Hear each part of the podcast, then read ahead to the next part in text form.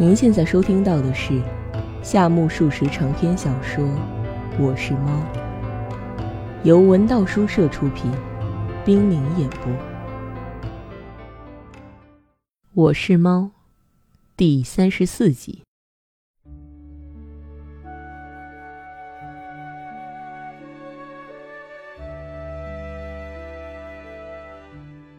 就是嘛，被毒仙坑害的还有另一名同学。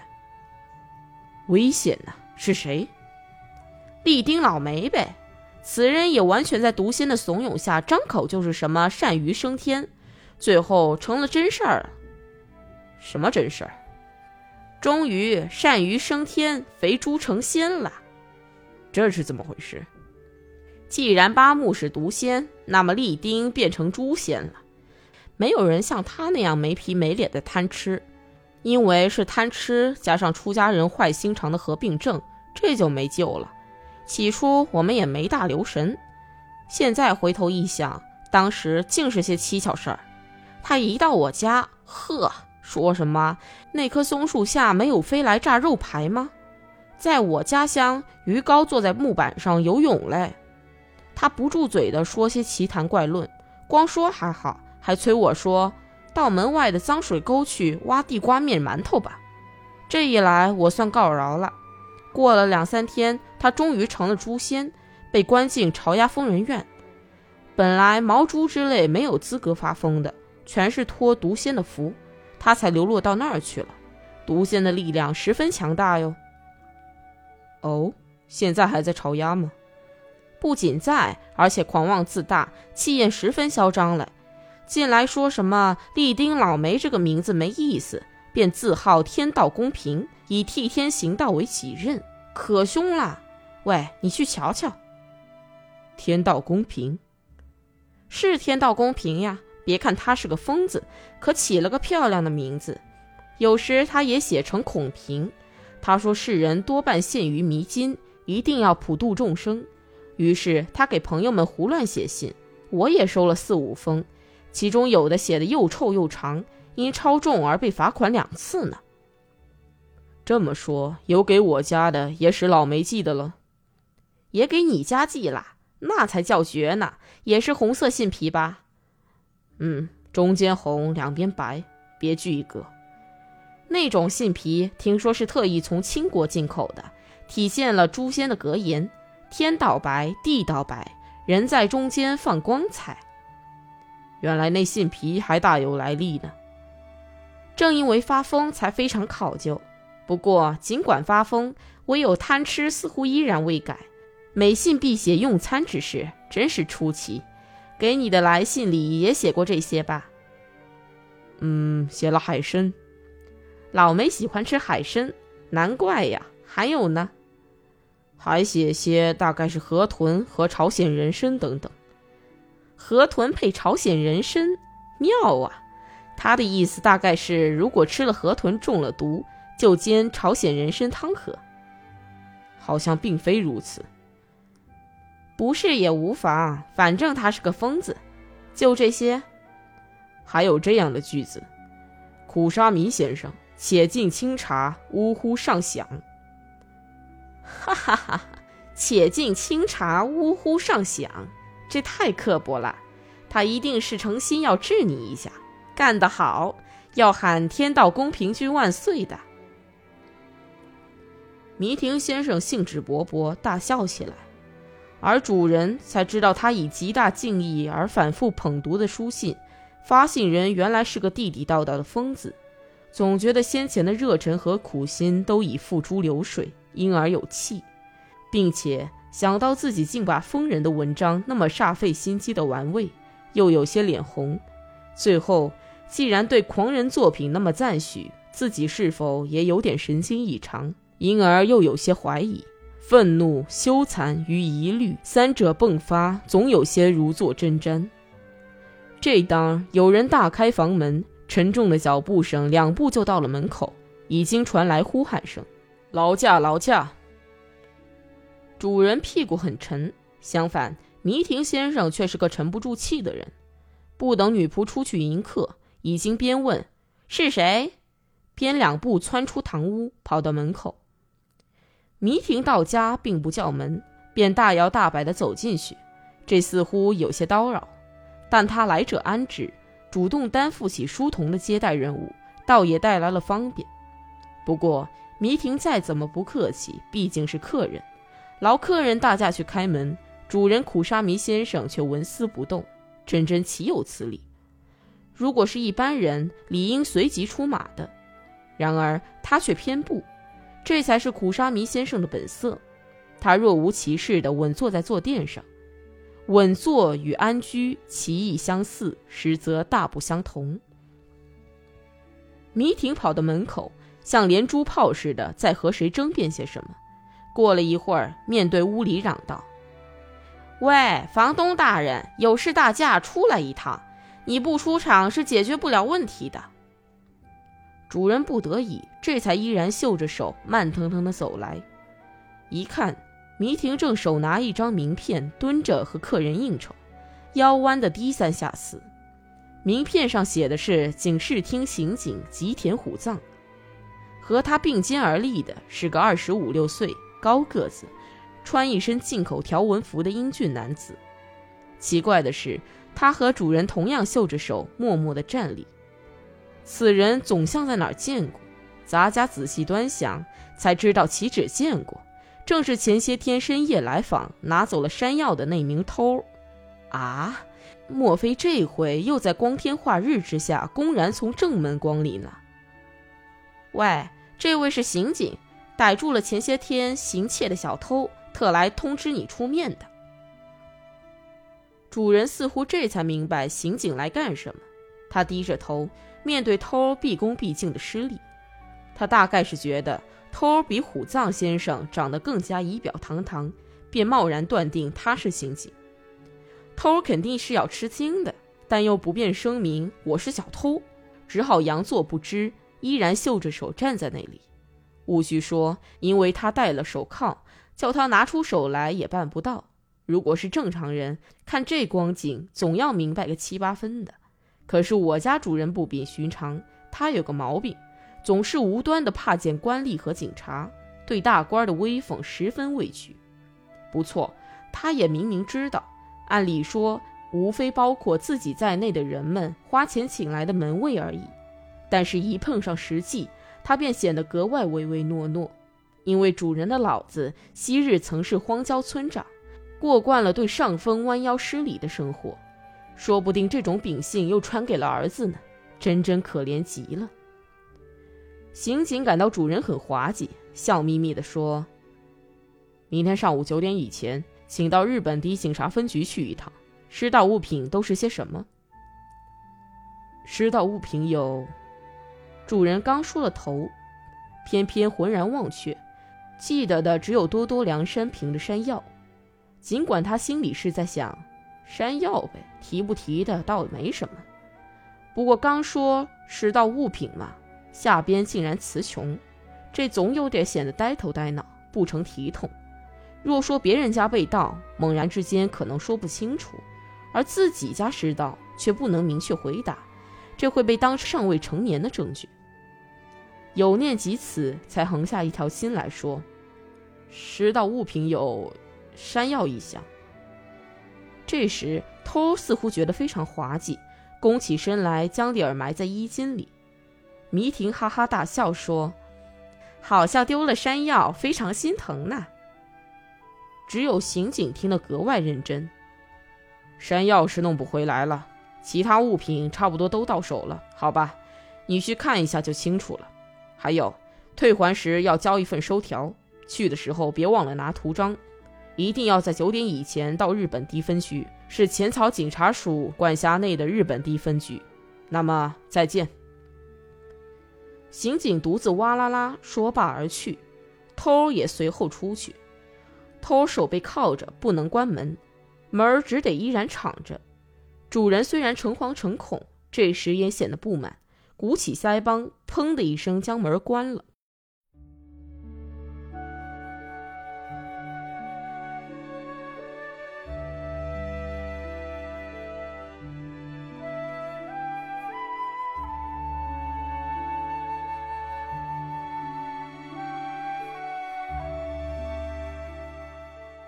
哈哈哈你对刑警可非常尊敬呀。假如你总是那么谦恭和蔼，倒也是个好男子。可是你只对刑警恭恭敬敬，这就不怎么样了。可人家费心费力来通知的嘛，通知怎么？那是他的职责呀。平平常常的接待就蛮够意思了。可这不是一般的职责呀。当然，这不是一般的职责，是所谓侦探这种不招人喜欢的职责。比通常的职责还恶劣。喂，说这种话你可要倒霉的呀！哈哈，那么就不要再骂刑警了吧。不过你尊敬刑警还总算说得过去，至于你尊敬盗贼，那就不能不令人吃惊的了。谁尊敬盗贼？你呀！我何曾结交过盗贼？何曾结交？不是你对盗贼客客气气的吗？几时？就是刚才，不是杯弓蛇结了吗？胡说，那是刑警啊！刑警能是那种派头吗？正因为是刑警，才是那种派头呢。真顽固，你才顽固呢！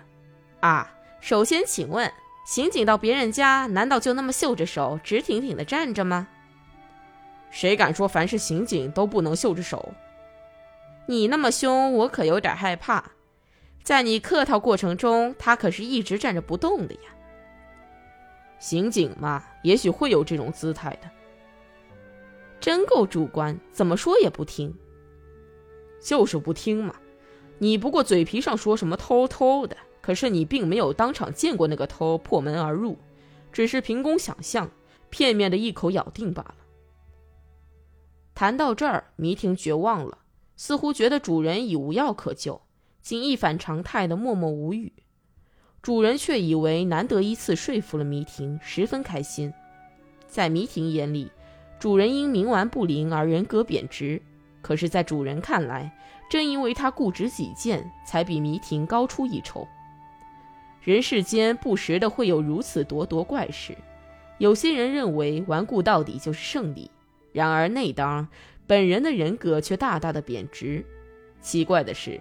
顽固者本以为至死也要保全面子，至于后人予以轻蔑、没人理睬等等，却是做梦也想不到的。这真是够幸福的了。据说这种幸福被明之为“侏罗的幸福”。总之，明天你想去吗？去呀！叫我九点以前到，我八点就出发。学校怎么办？停课呗。学校算个什么？主人说的很强硬。看来气魄还不小嘞，口气好大呀！停课行吗？行啊，我们那个学校是发月薪，不会扣我工资的，没事儿。主人说的很坦率，若说滑头也够滑头的，若说天真也还蛮天真嘞。喂，你可以去，可是认识路吗？知道个屁！坐车去就不难了吧？主人气哼哼地说：“您是个东京通，不亚于静冈的那位伯父，佩服，佩服嘛，多多益善。哈哈，日本低分局可不是个寻常的地方哟，在吉原。什么？在吉原？是有妓院的那个吉原吗？是呀，东京只有那么一个吉原。怎么样，有心去吗？”迷亭先生又开始捉弄起主人来。主人刚一听说吉原这个地名时，似乎犹豫了一下，怎么会去那种地方？忽而他改变了主意，对用不着的事扯起威风。管他是吉原还是妓院的，我说去就一定去。蠢人总是在这类事情上虚张声势。迷亭只说：“啊，一定很有意思，去开开眼吧。”刑警光临引起的风波至此告一段落，其后迷婷依然胡诌八扯，日暮时分说回去的太晚，伯父要发火的，于是走了。迷婷走后，主人匆匆吃罢晚餐，仍然回到书房，又绣起手来，思绪如下：我所赞佩并想极力效仿的八木独仙，按迷婷的话看来，似乎是个不值得学习的人。而且他所倡导的学说总有些不合逻辑。正如迷婷所指出的，大概是属于疯癫之列。况且他有两个徒弟，都是地地道道的疯子，太危险了。如果随便接近，难免自己也被扯进那个圈子里去。至于天道公平，真名是利丁老梅。读其文，惊叹之余，竟然认定他是个识高见广的伟人。然而他却是个十足的疯子，眼下就住在朝鸭疯人院。迷婷的话固然有些是信口开河的夸大之词，但是利丁在疯人院里沽名钓誉，以天道的主宰者自居，这恐怕还是属实的吧。看样子，说不定自己也有这种趋向呢。常言说“同气相求，物以类聚”。我既然赞佩狂人之说，至少既然对狂人的文章与言辞表示同情，恐怕自己与疯癫也相去不远吧。即使不算一路货色，既然择狂为邻，比视而居，那就说不定迟早会推倒坚壁，同聚一堂，促膝谈心的。这还得了？的确，回想起来，这一阵子的思维活动，连自己都感到吃惊，真是奇上加奇，怪上加怪。姑不谈脑浆一勺的化学变化，且说意志变成行动，声音化为言辞，很多地方已经有失中用，真是不可思议。虽然舌上无甘泉，腋下绝清风，却牙根有恶臭，筋头有癫气，奈何？愈来愈不妙了，看样子我是否已经成为一名十足的患者了呢？幸而尚未伤人，尚未危害于社会治安，因此才没被赶出城市，依然做一名东京居民吧。这不同于消极、积极之类的小事区区，必须先从脉搏进行检查。然而脉搏似乎并无任何异样，是头部有热，倒也不像什么火往上攻。可总是叫人放心不下。如此总是拿疯人和自己做比较，计算类似之点，看来是很难逃出疯人的圈子了。这只怪方法不对头，因为自己总是以疯人为标准，让自己向疯子看齐，所以才得出那样的结论。假如以健康人为标准，把自己摆在健康人之列予以凭借，说不定会得出相反结论的。那么要先从近处着手。首先，今天登门的那位身穿礼服的伯父如何？他说：“心也至于何处？”那一套也有点不大正常。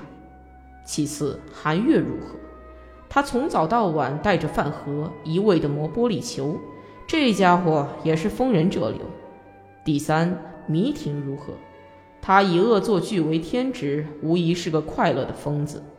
第四，金田夫人，她那恶毒的心肠完全背离了常情，肯定是个地道的疯子。第五，该是金田老板了。虽然还未曾谋面，但是单看他对老婆低三下四、夫唱妇随的样子，不妨说他是个非凡的人物。非凡乃是狂人的别名，因此可以和疯子划为一类。其次嘛，还有落云馆的朱君子。从年龄来说，还都嫩得很，但在狂躁这一点上，却是些不可一世的出色的暴徒。如此算来，大多都属于疯人同类，倒叫他意外的心安理得了。这样子，说不定整个社会便是疯人的群体。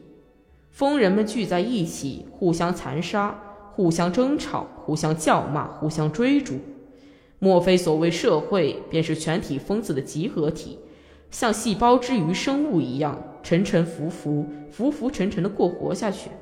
说不定其中有些人略辨是非、通情达理，反而成为障碍，才创建了疯人院，把那些人关了进去，不叫他们再见天日。如此说来，被幽禁在疯人院里的才是正常人，而留在疯人院外的倒是些疯子。说不定当疯人孤立时，到处都把他们看成疯子。但是，当他们成为一个群体，有了力量之后，便成为健全的人了。大疯子滥用金钱与势力，亦使众多的小疯子逞其淫威，还要被夸为杰出的人。这种事是不显其利的，真是把人搞糊涂了。以上将主人当天夜晚的孤灯之影下沉思默想时的心理状态如实的做了描述。主人头脑的昏庸从这里可以看得一清二楚。尽管他蓄着德皇凯撒式的八字胡，却是个呆子，连正常人与疯子的区别不开。何况他好不容易提出这么个问题，让自己思索，却终于没有得出任何结论，便半途而废了。他这个人。不管什么事都不具备彻底思索的力量，他的结论十分渺茫，如同他鼻孔里喷出的朝日牌青烟，难于捉摸。不要忘记，这便是他议论中唯一的特色。咱家是猫，也许有人怀疑，一只小猫怎能把主人的内心世界描绘得如此详尽？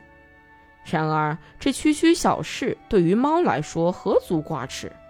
咱家曾学过解心术，几时学的？这等小事何须多问？反正咱家精通。当咱家趴在人们的膝上时，将柔软的皮毛悄悄贴在人们的肚皮上，于是唰的一溜火光，人们的心理动态立刻鲜活地映进咱家眼帘。前几天甚至发生了这样的事：主人温存地抚摸咱家的头，竟忽而萌起一个千不该万不该的念头。若是剥下这张猫皮做一件坎肩，一定很暖和。咱家立即察觉，不由得一阵浑身发冷，真可怕。当天夜里，主人头脑中泛起的上述思绪，幸而能向诸公报道，碧猫引以为极大的光荣。但是主人想到，一切都搞糊涂了，随后便酣然大睡。到了明天，究竟原来都想了些什么？一定会忘得一干二净的。其后，主人如果对于疯狂再进行思索，必然要重复一遍，从头想起。那时节，他究竟又按何等思路？是否依然得出结论？一切都搞糊涂了，可就没准儿了。然而，不论他再重想多少次，也不论他沿着何等思路去思索，终于要得出结论，说一切都搞糊涂了。这可是板上钉钉儿的。